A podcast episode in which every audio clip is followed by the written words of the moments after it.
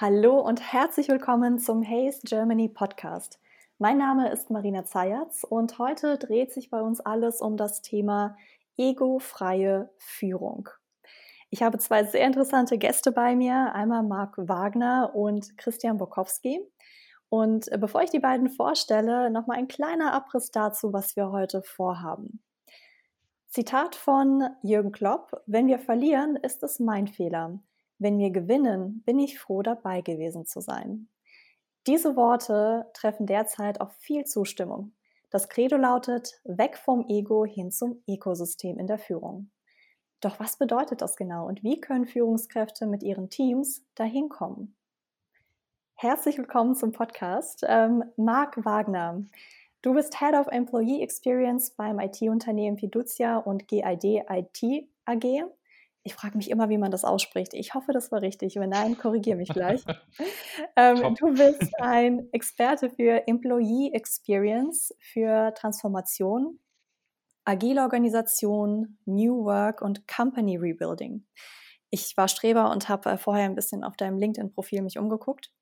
Und, ähm, aber das wusste ich schon vorher, du bist einer der Top 10 HR-Influencer in Deutschland, ausgezeichnet vom Personalmagazin ähm, mehrere Jahre hintereinander. Und ähm, ja, ich verfolge auch seit Jahren sehr gerne, was du auf LinkedIn unter anderem schreibst und auch in anderen Kanälen. Herzlich willkommen. Ähm, bevor du dich gleich vorstellst, ich ähm, stelle auch noch Christian Borkowski vor. Christian, du bist Leiter Business Unit Permanent Recruitment bei der Hayes AG.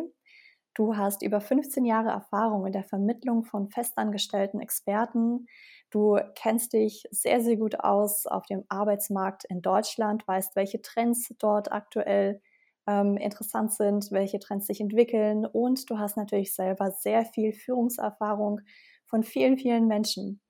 Ähm, ja, auch dir äh, herzlich willkommen im Haze Podcast. Und ähm, jetzt erstmal zu Marc. Äh, stell du dich doch auch nochmal den Hörern kurz vor.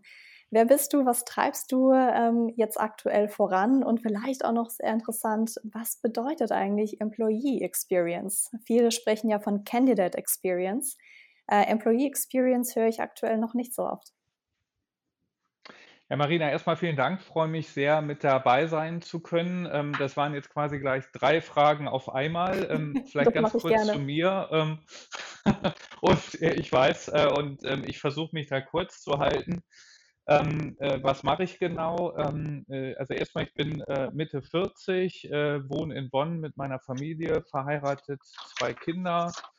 Äh, meine Frau kommt aus China, also das heißt, ich bin in Asien relativ intensiv verbunden und versuche auch immer wieder zu schauen, was tut sich dort so, wenn es um Organisation und auch zum Beispiel um das Thema Führung geht, äh, weil man da, glaube ich, teilweise ein etwas schräges Bild von Führung hat. Viele moderne Führungs- und Organisationsansätze kommen durchaus daher, aber dazu vielleicht äh, später mehr. Ähm, was mache ich im Moment beruflich? Ich bin ähm, bei der Fiducia und GAD IT AG. Du hast es genau richtig ausgesprochen, was vielen gar nicht so leicht äh, fällt. Ähm, seit Mitte letzten Jahres verantwortlich für den neu geschaffenen Bereich ähm, Employee Experience. Und ähm, was sich dahinter verbirgt, ähm, ist äh, der Gedanke, ein Arbeitsumfeld zu schaffen, in dem Mitarbeiterinnen und Mitarbeiter ihr Potenzial im Sinne des Unternehmens optimal entfalten und sich dabei zu 100 Prozent auf den Kunden konzentrieren können. Das hat de facto zwei Aspekte. Das hat einmal den Aspekt,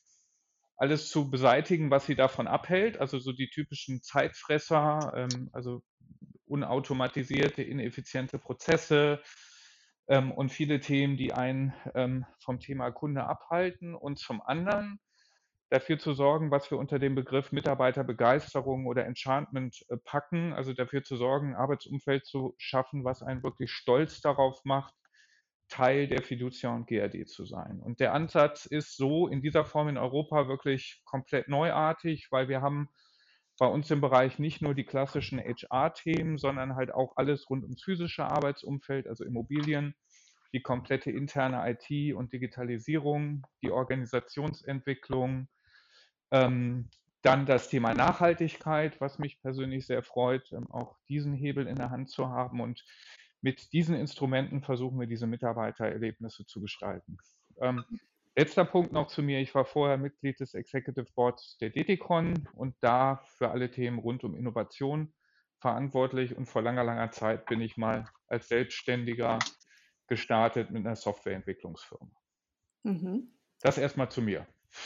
Vielen Dank, Marc. Viele interessante Anknüpfungspunkte. Da werde ich äh, noch drauf zu sprechen kommen. Was mir besonders gefallen hat, ist das ganze Thema Employee Enchantment, wie du es genannt hast. Ähm, kennt man so vielleicht nur als Begriff aus der Hotellerie ähm, oder aus einem ähm, gehobenen Süßwarenhandel, ne? also wirklich den Employee zu enchanten, ähm, zu verzaubern, äh, finde ich schön, dass das auch langsam in die Ja, und die, übrigens die Hotel, wenn ich dazu kurz was sagen darf, Marie, die Hotellerie haben wir uns dabei tatsächlich auch stark angeschaut, aber ah. da können wir nachher ähm, gern nochmal drauf, an, äh, gern noch drauf eingehen. Sehr gerne.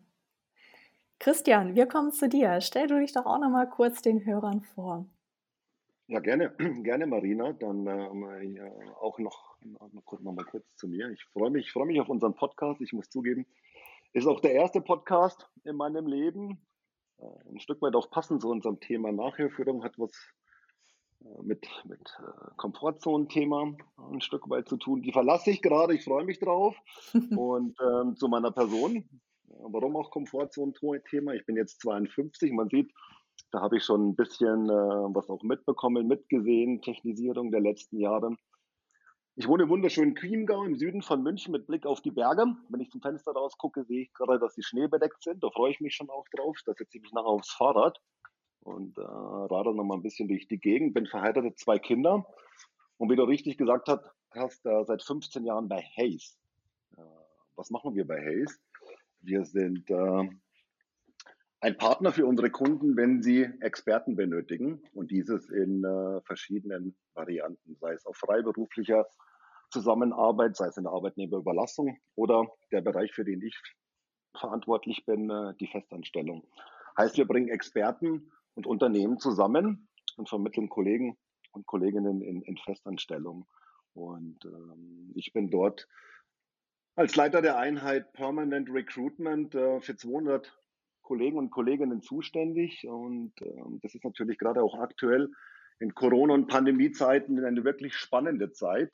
Mhm. Der Arbeitsmarkt weltweit ist natürlich schwer beeinträchtigt gewesen die letzten Monate und Jahre. Und aktuell haben wir natürlich viele Themen und viele Gespräche, wo wir gucken, wie kommen wir denn wieder in die Wachstumspfade zurück? Äh, wie bekommen wir denn wieder die Projekte und die Themen, die liegen geblieben sind, nach vorne. Und das verlangt viel Kommunikation, viel Change Management, viel Involvement und viele Gespräche äh, mit den Kollegen und Kolleginnen, so, so dass alles about People im Augenblick ist. Immer schon war, aber auch immer bleiben wird. Mhm. Äh, eine spannende Zeit, eine anspruchsvolle Zeit. Und diese natürlich auch in, in digitalen Zeiten, ja, auch remote. Mhm. Ähm, wir, wir, mussten, wir mussten die Herausforderungen auch viel via Homeoffice ähm, bewerkstelligen. Das war wirklich, wirklich anspruchsvoll und äh, hat aber auch Spaß gemacht, eine Menge rausgezogen, sodass ich mich auf die kommenden 30 Minuten wirklich freue, wenn wir darüber diskutieren, was haben wir denn da alle gelernt vom Ich zum Wir und mhm. äh, was können wir den Leuten da an Tipps und Tricks mit auf den Weg geben. Danke, Christian. zu mir.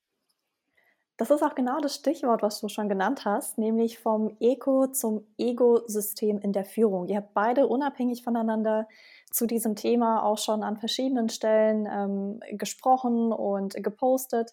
Ähm, deswegen die allererste Frage, wahrscheinlich so die grundsätzlichste Frage, was bedeutet denn für euch äh, dieser Sprung vom Ego-System zum Ökosystem, also wie du es gerade so schön genannt hast, vom Ich zum Wir?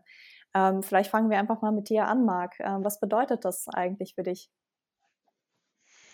Ja, also das äh, ist ja de facto, heute geht es ja stark um das Thema Führung, aber die, äh, äh, dieser Grundsatz oder ich würde eher sagen, dieser Erfolgsfaktor, der greift ja auf ganz unterschiedlichen Ebenen. Der greift zum einen auf der Ebene, dass ähm, ich heutzutage nicht mehr in der Lage bin, ähm, alleine wirklich erfolgreich am Markt zu sein, sondern nur indem ich die besten Kompetenzen zusammenbringe ähm, und, und das ist der schöne Bogen auch zum Thema Employee Experience, dafür sorgt, dass jeder seine Potenziale, seine Kompetenzen optimal einbringen kann. Also das heißt, dabei geht es immer um das Wir und nicht um das Ich, nämlich die Frage, wie schaffe ich das, was man so schön unter dem Stichwort High-Performing Teams stehen hat. Also das ist für mich der eine Punkt.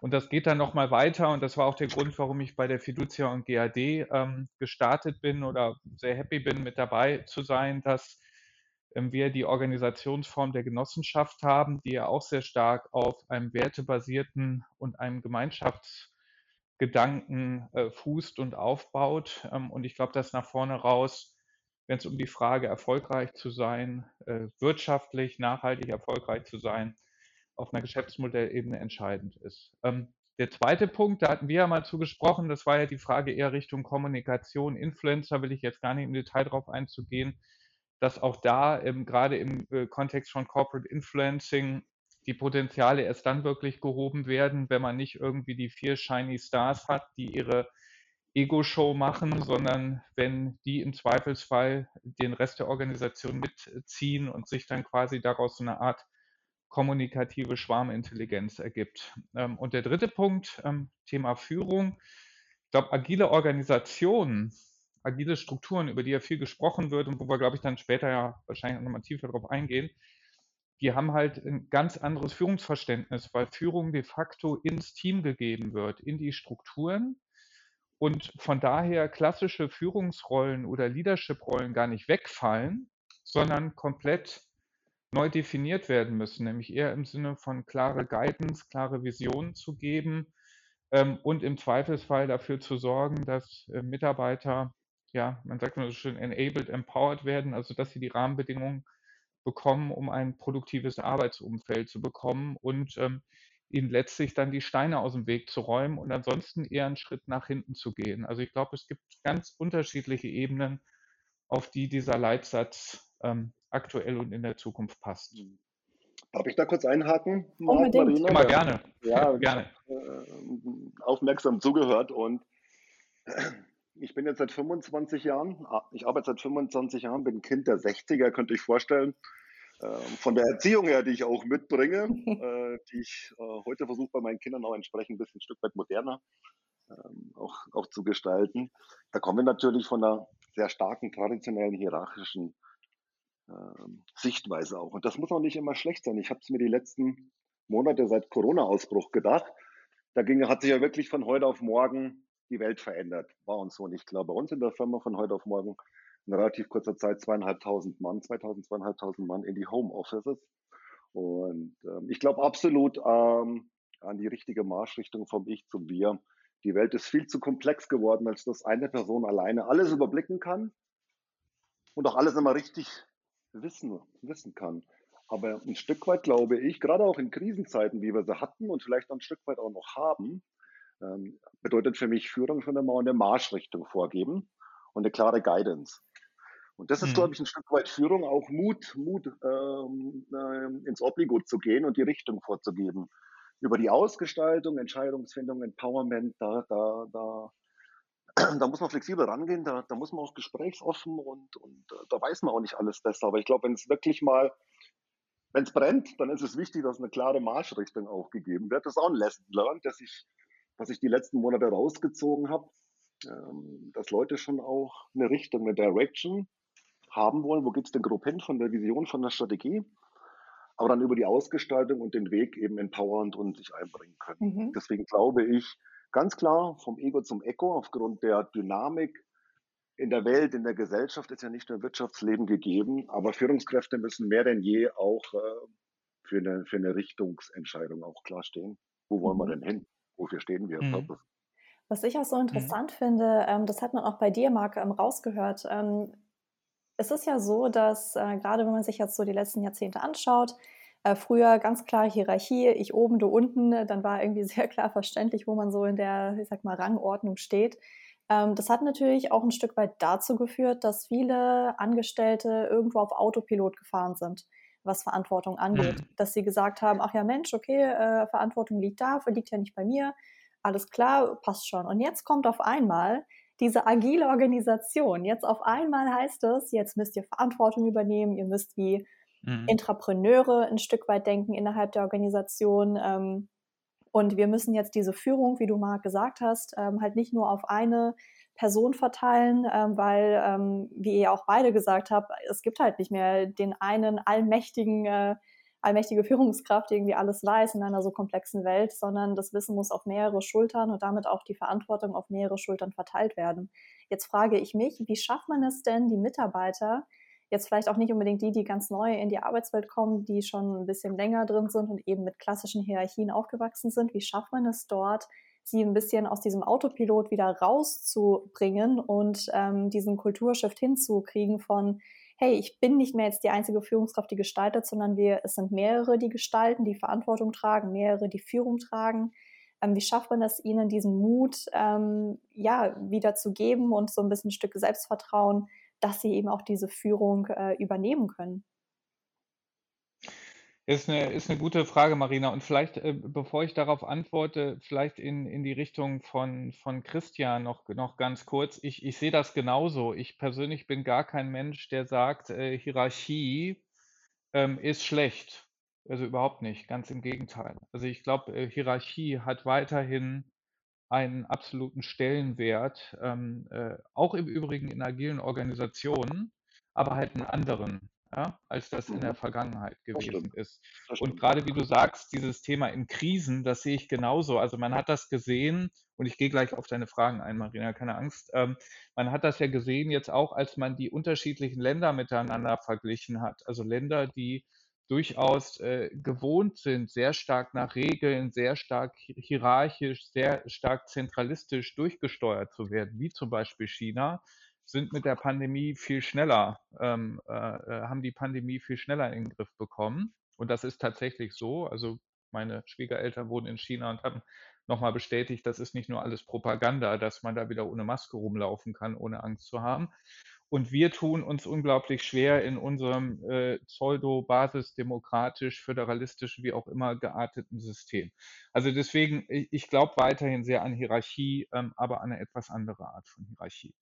Jetzt auf deine Frage hin, das ist, ähm, äh, Maria, das ist ein ganz, ganz, ganz schwieriger Transformationsprozess, so ein harter Transformationsprozess. Dieses, wie du es beschrieben hast, dieses Unlearning, also äh, sich wieder äh, auf, auf das eigentlich einzustellen, was man ja so als Kind eher mitbekommen hat, ähm, neugierig zu sein, auch mal Risiken einzugehen, mutig zu sein, bereit sein, Entscheidungen zu treffen, was einem dann so super konsequent über das Bildungssystem und danach dann über klassische Organisationsstrukturen wieder abtrainiert wird. Ähm, das wieder zu entlernen und neu zu lernen, ja, ich darf mutig sein, ja, ich darf mein Risiko eingehen, ja, ähm, ich muss mir auch mal, ist ja nicht nur dürfen, sondern ist ja auch müssen, ich muss mir auch mal Gedanken machen über die, über die Konsequenzen meines Handels im mhm. Gesamtkontext das ist ein enormer Transformations- und Lernprozess. So.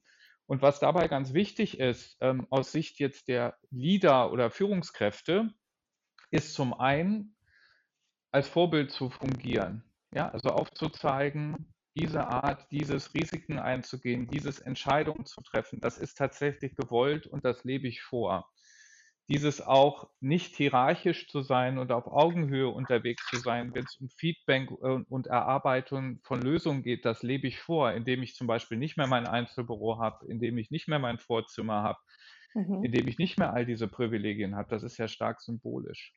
Und dann ist ein ganz wichtiger Punkt, und ich glaube, das unterschätzen ganz viele, Zeit. Einfach den Menschen die Zeit zu geben, sich mit diesen Veränderungen zu beschäftigen und Erfahrungen zu sammeln. Viele denken ja, so jetzt agil, neues Steuerungsmodell, OKRs eingeführt, also all der ganze Hot-Shit-Kram, den wir im Moment so mhm. haben in der Wirtschaft. Mhm. Und morgen kommt der Effekt. Nee, der kommt halt nicht morgen, sondern erstmal ist umstellen, verändern, man wird viel innenzentrierter. Und dieses neben, dem Vor neben der Vorbildrolle der Führungskräfte und dieses loszulassen, ähm, äh, insbesondere auch Zeit zu geben, das finde ich ganz wichtig. Mhm. Ich glaube, das ist ein wichtiger Aspekt, Marc, wenn ich da eingreifen ähm, oder, oder hochnehmen darf. Ich habe mich auch viel damit beschäftigt, was macht, was ist gute, was ist schlechte Führung, was ist moderne oder, oder, oder Oldschool-Führung ich glaube, Führung muss sich auch ein Stück weit an Ergebnissen, an Ergebnissen auch ausrichten. Aber wie es Marc gesagt hat, ja. äh, man muss den Kollegen auch, Kollegen und Kolleginnen noch Zeit geben. Und ganz wichtig ist es, äh, dem Kollegium auch zu sagen, es ist kein Thema, auch mal einen Fehler zu machen. Wir sind ja alles Menschen. Ich selbst weiß ja auch nicht alles besser. Viele Entscheidungen, die wir treffen, sind ja unter Unsicherheit. Und das ist genau Führung, glaube ich, ein Stück weit, dann auch den Mut zu haben, zu entscheiden und auch dazu zu stehen. Ähm, aber als Organisation, als Firma, den angehenden Führungskräften, den Führungskräften auch das Gefühl zu geben, du hast eine, wir haben eine gewisse Fehlertoleranz. Das gehört ja auch dazu. Wenn ich nichts mache, mache ich keine Fehler. Und wenn ich was wage, was innovativ bin, dann mache ich natürlich Fehler. Äh, niemand erwartet von Führungskräften 100% Treffungswahrscheinlichkeit. Mhm. Und ich glaube, das vielleicht ein bisschen deutscher, alles auch perfekt machen zu wollen, äh, sehr hierarchisch, dieses, dieses Thema, hey, come on, äh, lass uns das angehen, lass uns ausprobieren. Was, wie können wir es denn auch mal ausprobieren, probieren, verzeihen, anpassen, nochmal angehen. Ähm, das ist natürlich wichtig von der Kultur und der Art, wie wir zusammenarbeiten. Niemand hat die perfekte Arbeit auf komplexe Lösungen. Das ist gar nicht möglich. Es braucht Zeit, Trial and Error. Das ein Stück weit, glaube ich, ist, ähm, das, das muss man in die Köpfe der, auch der, der, der Firmenlenker reinkriegen. Natürlich haben wir immer natürlich Ergebnisverantwortung. Wir müssen auch Ergebnisse bringen. Führung ist ja auch keine Spielwiese. Ähm, wir müssen dann Innovationen, Themen, Projekte auch in Ergebnisse überführen. Mhm. Aber, aber, aber den Leuten auch mal die Chance zu geben, hinzufallen. Ich selbst bin in meinem Vertriebsleben 25 Jahre auch ein paar Mal hingefallen.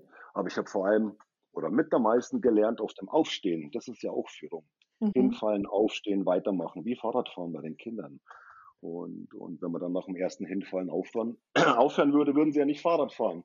Von daher dieses, dieses, ähm, dieses ähm, Bewusstsein, glaube ich, ist wirklich wichtig. Ja, und mhm. das, wie gesagt, auch Mut. Und ich will es ergänzen, um Mut zu Fehlern machen. Ja. Und natürlich musst du als Beziehungsmanager, als Thinking Partner deinen Kollegen dort mit Rat und Tat, mit Tipps zur Verfügung stehen. Mhm.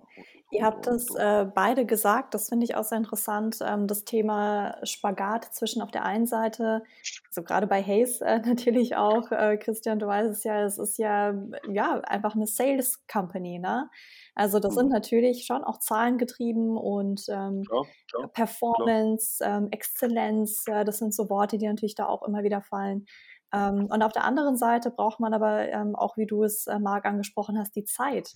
Ja, und das Bewusstsein, ähm, dass eben agile Organisation nichts ist, ähm, dass man wie ein Streamingdienst einfach ähm, schnell kaufen kann und äh, dann kann ja. man sofort losbingen und dann läuft's, ähm, sondern es ist eben wirklich ja eine Transformation.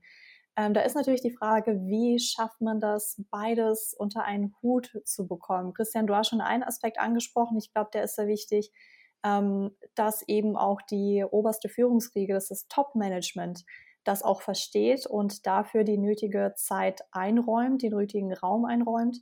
Ähm, was sind vielleicht noch weitere Aspekte, wie man ähm, beides äh, unter einen Hut bekommen kann, sodass diese Transformation vom Ich zum Wir ähm, auch tatsächlich gelingen kann? Äh, ja. Äh, möchtest du, Christian, soll ich? Nee, Marc, übernehmen. Das war jetzt eine mächtige Frage, Marina. Ich, äh, ja, genau. ich, ich überlege, aber ich habe aber, aber ich habe nicht bewährt. Ich, Marc, leg vor. Ja, äh, also genau, ist eine wirklich total, äh, ähm, to total mächtige ähm, Antwort. Ähm, ich glaube, da gibt es ganz unterschiedliche Punkte dazu. Ich glaube, der eine Punkt, der ganz wichtig ist, dieses Ja, am Ende des Tages muss was bei rumkommen. Also dieses Thema Impact ist ganz entscheidend. Diese Transformationen werden nicht gemacht, damit sich alle wohler fühlen und wir ein Hippie-Camp bauen, sondern die werden gemacht, um am Ende des Tages Ergebnisse zu erzielen.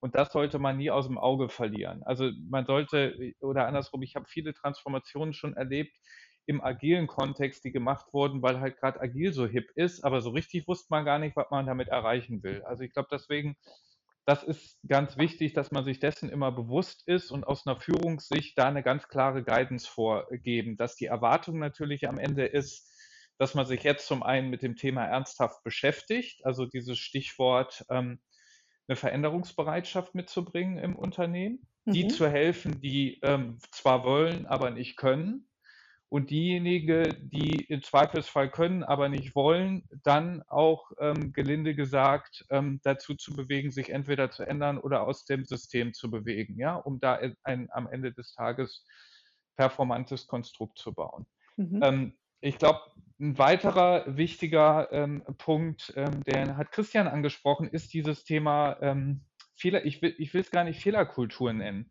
Ich will es eher Lernkultur nennen, weil deswegen bin ich auch so ein totaler, äh, also ich mag den Begriff Fuck Up Night nicht, äh, weil den habe ich, ich habe schon viel Fuck Up Nights erlebt. Da haben da ganz viele Leute erzählt, wie sie so richtig brachial gegen die Wand gefahren sind. Ja, die Frage, das ist dann immer eine schöne Geschichte, ja. Und man mhm. denkt dann, oh ja, Mensch, ähm, geht nicht nur mir so, ja. Das hat mehr Die Frage ist eher, was lernt, was, was, was mhm. genau, genau. Also es ist halt eine schöne, schöne Unterhaltung. Die Frage ist halt eher, was habe ich daraus gelernt? So. Mhm. Und da kommt dieses Thema Feedback rein. So. Und ähm, ich bin ein Riesenfan von Pixar, Pixar Studios. Und Pixar hat so ein schön, ähm, schönes Buch geschrieben, der Pixar-Gründer, ich glaube, das heißt Creativity Inc. oder so ähnlich, also irgendwie so in die Richtung.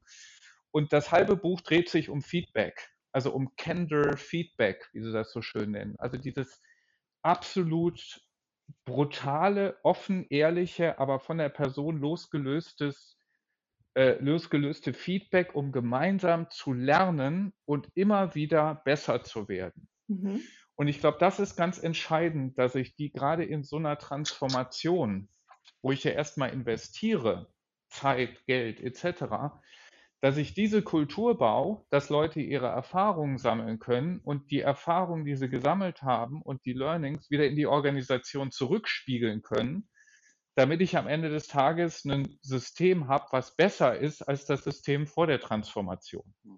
Vielen geht ja zwischendrin da die Luft aus. Ja? Mhm. Und ich glaube, die Luft geht nur dann nicht aus, wenn ich diese Feedback-Plattform, wenn ich die aufbaue und da drin die Leute quasi förder und konserviere, wenn man so will, die halt dieses Ich will das, ich will diese Veränder Veränderung in sich tragen. Ja, das also nochmal zusammengefasst. Ja, genau. Ja, Christian, genau in der bewährten Reihenfolge. Ähm, und du hast da was Spannendes gesagt und dem stimme ich absolut zu. Ich würde es ein bisschen umformulieren. Eine Transformation ist ja kein Selbstzweck, weil sie fancy ist oder weil ich gerade nichts anderes zu tun habe. Ich transformiere ja mein Unternehmen oder vielleicht auch im persönlichen Kontext. Ja, ich, ich entwickle mich weiter, weil ich irgendwie festgestellt habe, so wie ich momentan aufgestellt bin, so wie meine Ergebnisse momentan laufen, meine Kundenzufriedenheit, meine Mitarbeiterzufriedenheit sich verändert äh, nicht mehr zukunftsfest ist. Kurzum, ich habe in der Regel den wirtschaftlicher Need, äh, mich zu transformieren, mich zu, mich, mich zu verändern. Und, und ähm, damit ich wachse nicht mehr schnell genug, äh, verliere die Kunden, verliere die Mitarbeiter, bin nicht mehr innovativ aufgrund meiner Silos und meiner Fachorganisationsorganisation. Ähm, deswegen, es muss ein Zielbild her. Also wohin will ich mit der Transformation hin? Was, was möchte ich nach der Transformation erreichen? Und ich glaube, also was ist der Antrieb, was ist der Purpose, was ist äh, der Zweck meiner, meiner Transformation? Und äh, das vernünftig zu kommunizieren, auch, auch gut zu beschreiben und über, über Formate auch mit, mit der Belegschaft auch zu diskutieren, wofür stehen wir denn nach der Transformation? Wie wollen wir denn da arbeiten? Wie, wie, wie bewerten wir uns wechselseitig? Das ist, glaube ich, oft ein Thema, was zu kurz kommt. Und gerade dann auch, wenn dann die bunten PowerPoint-Folien gemalt und, und veröffentlicht worden sind, mhm. dann wird es ja erst spannend, dann geht es ja in die Umsetzung. Und, und da strugglen dann, ja. glaube ich, viele Unternehmen, weil sie sagen, ja, das machen, das, das wird dann schon irgendwie funktionieren. Ähm, aber hier nochmal klar zu strukturieren, Kompetenzen, Verantwortlichkeiten, Entwicklungspläne, Investitionspläne, was benötige ich denn noch an, an Skills in, mein, in meiner, in meiner bei meinen Mitarbeitern habe ich das alles und immer wieder zu kommunizieren, auch kaskadisch in den Schleifen und, und also von der PowerPoint-Folie dann wirklich äh, für, zu einem transformierten Unternehmen zu gelangen, das ist nicht so leicht. Ja? Und, und, und, und das wird dann noch äh, ein Stück weit dauern. Deswegen glaube ich, ist gute Führung auch Ergebnisse zu erreichen mhm. und äh, für Ergebnisse zu stehen, aber über eine, über eine transformationale Führung die Leute als Coach zu begleiten, ähm, über Empathie die Leute mitzunehmen. Ich glaube, auch das ist wichtig in der Führung, ein Stück Charisma, mhm. Leute begeistern, mitzunehmen. Wir, wir haben, Marina, wir sprechen ja auch oft über, über Influencer, über, über LinkedIn-Themen, ja. Also Leute mhm. folgen ja auch vielfach Personen inzwischen. Die sagen, genau, ich folge hier dem Herrn Huber, den finde ich cool, bei dem will ich arbeiten, ja. Und, und äh, auch, und das hat ein Stück weit auch mit Charisma zu tun. Da als Beziehungsmanager äh, zu fungieren, die Leute mitzunehmen auf die Reise. So eine Transformation ist ja eine anspruchsvolle, anstrengende Reise. Die verlangt ja der gesamten Firma wirklich viel ab. Und, und, äh, und, und, und das vernünftig durchzuziehen, ähm, glaube ich, das sind die Erfolgsfaktoren ähm, von, von Führung in, in agilen Organisationen. Mhm. Nicht einfach nur alles zu changen, zu verändern und hoffen, hinterher ist es fancy und innovativ, das wird nicht gelingen. Also ähm, das braucht einen Plan, glaube ich. Und das ist ein Stück weit auch Management, ganz, ganz solide, vielleicht auch ein Stück weit langweilige Planungsarbeit. Stichwort Persönlichkeit. Mhm.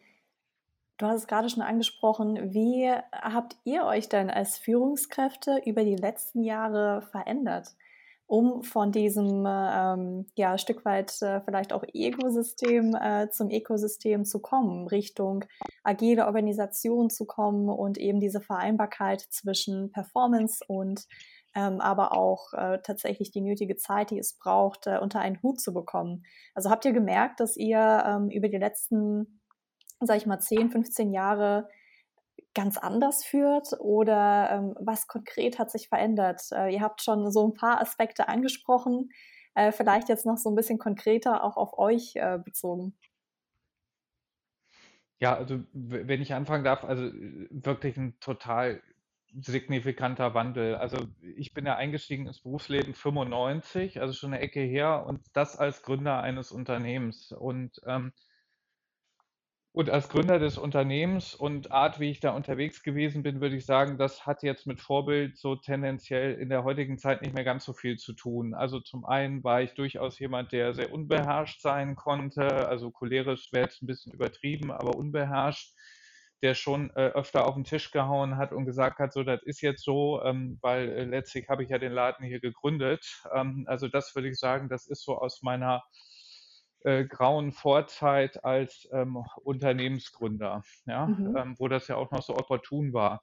Und weil es und, natürlich ähm, dann, Vorbilder ähm, gab, die das vorgelebt haben, oder? Also gerade so Popkultur, wenn man absolut. sich an bestimmte Filme erinnert. Ähm, Klar. Na, so Wall Street oder so, genau. Oh, ja. Also wenn du dann denkst, äh, hier, ähm, genau, und irgendwie hat das ja auch funktioniert. So, und dann bin ich äh, in das Angestelltenverhältnis gekommen ähm, erstmal in der Unternehmensberatung im Turnaround-Management und habe dann dort viel erlebt, wo ein diese Art von teilweise engstirniger ähm, und ähm, hierarchischer, ähm, Sonnenkönig-mäßiger Führung hinführt, indem man nämlich dann plötzlich mit Sanierungsfällen zu tun hatte und die hatten sehr häufig was damit zu tun, dass aufgrund ähm, dieses Führungsstils Trends verpasst wurden, gute Mitarbeiter ihr Potenzial nicht ausgeschöpft haben, etc und habe daraus dann erstmal gelernt, habe aber dann trotzdem, als ich Angestellter ähm, im Telekom-Umfeld geworden bin, immer äh, schon hingefiebert, hey, wann steige ich denn über die Karriereleiter und werde da mal Partner in der Unternehmensberatung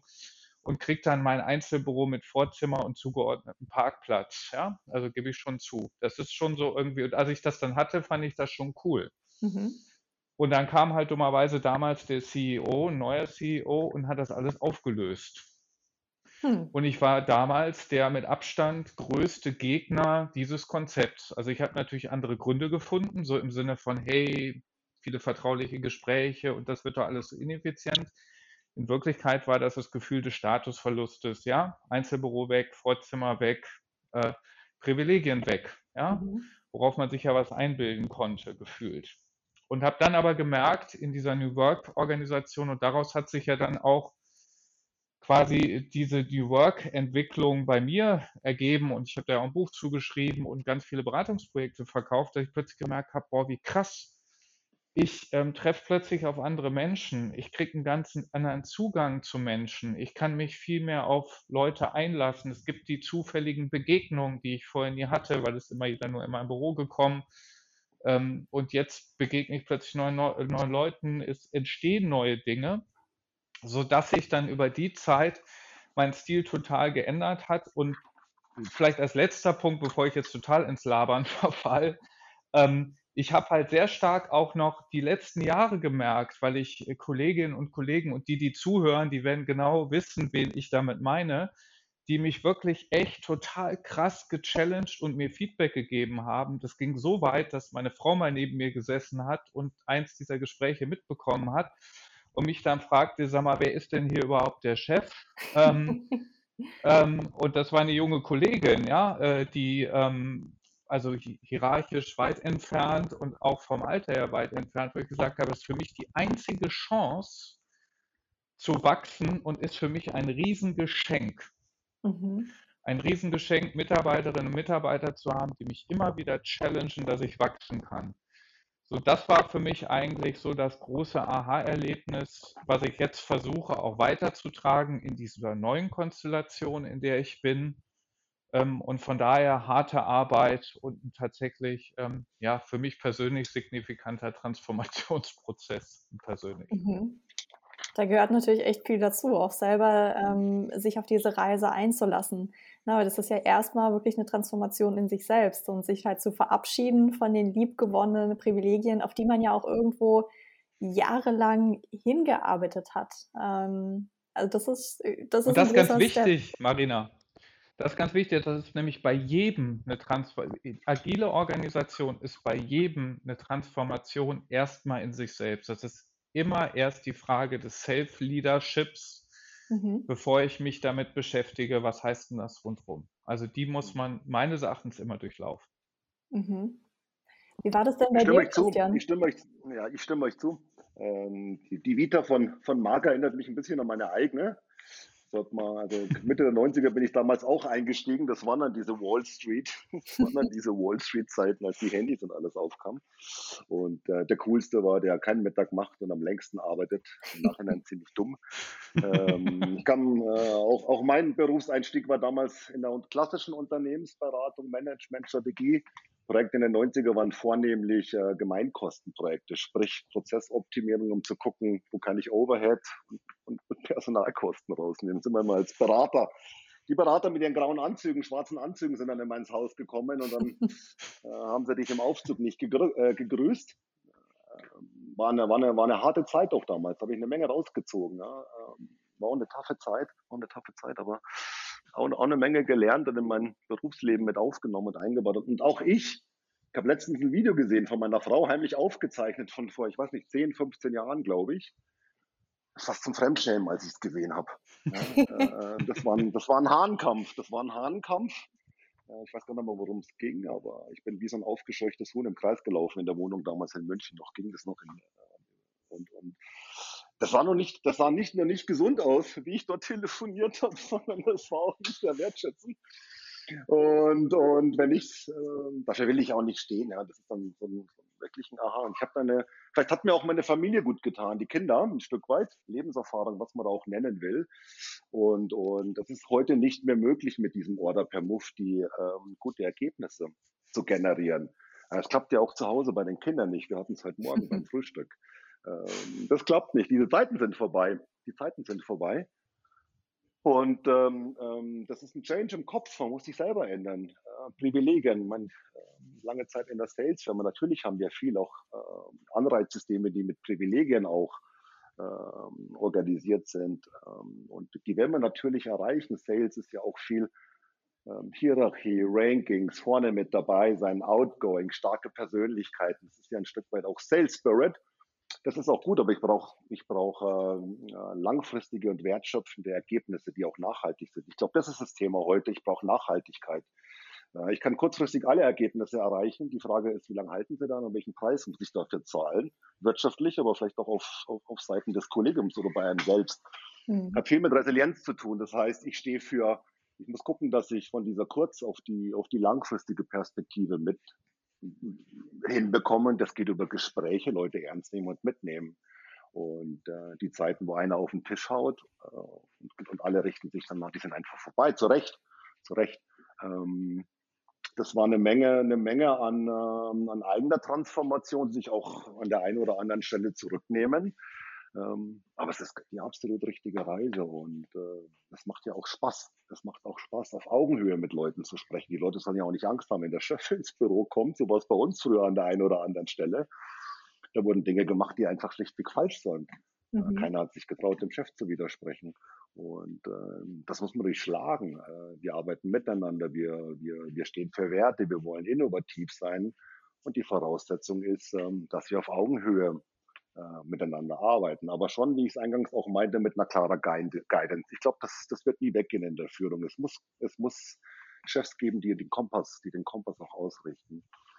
In Summe war das eine, eine lange Reise und ähm, mir macht das Spaß. Äh, die Art, wie wir arbeiten, ist dann auch innovativer, ein Stück weit auch gesünder, denke ich. Mhm. Auch das ist ja wichtig. Ähm, ich muss ja mit meinen eigenen persönlichen Ressourcen haushalten, wie ein Hochleistungsmotor, den muss ich ja auch mal äh, aus dem Rennen nehmen ähm, äh, und warten, äh, damit er vernünftig auch konstant die Leistung bringt. Da sollte man sich selbst auch nicht, äh, nicht äh, immer zu viel zumuten. Äh, der beste Chef ist nicht der, der morgens auf und abends wieder zusperrt und keine Pausen macht.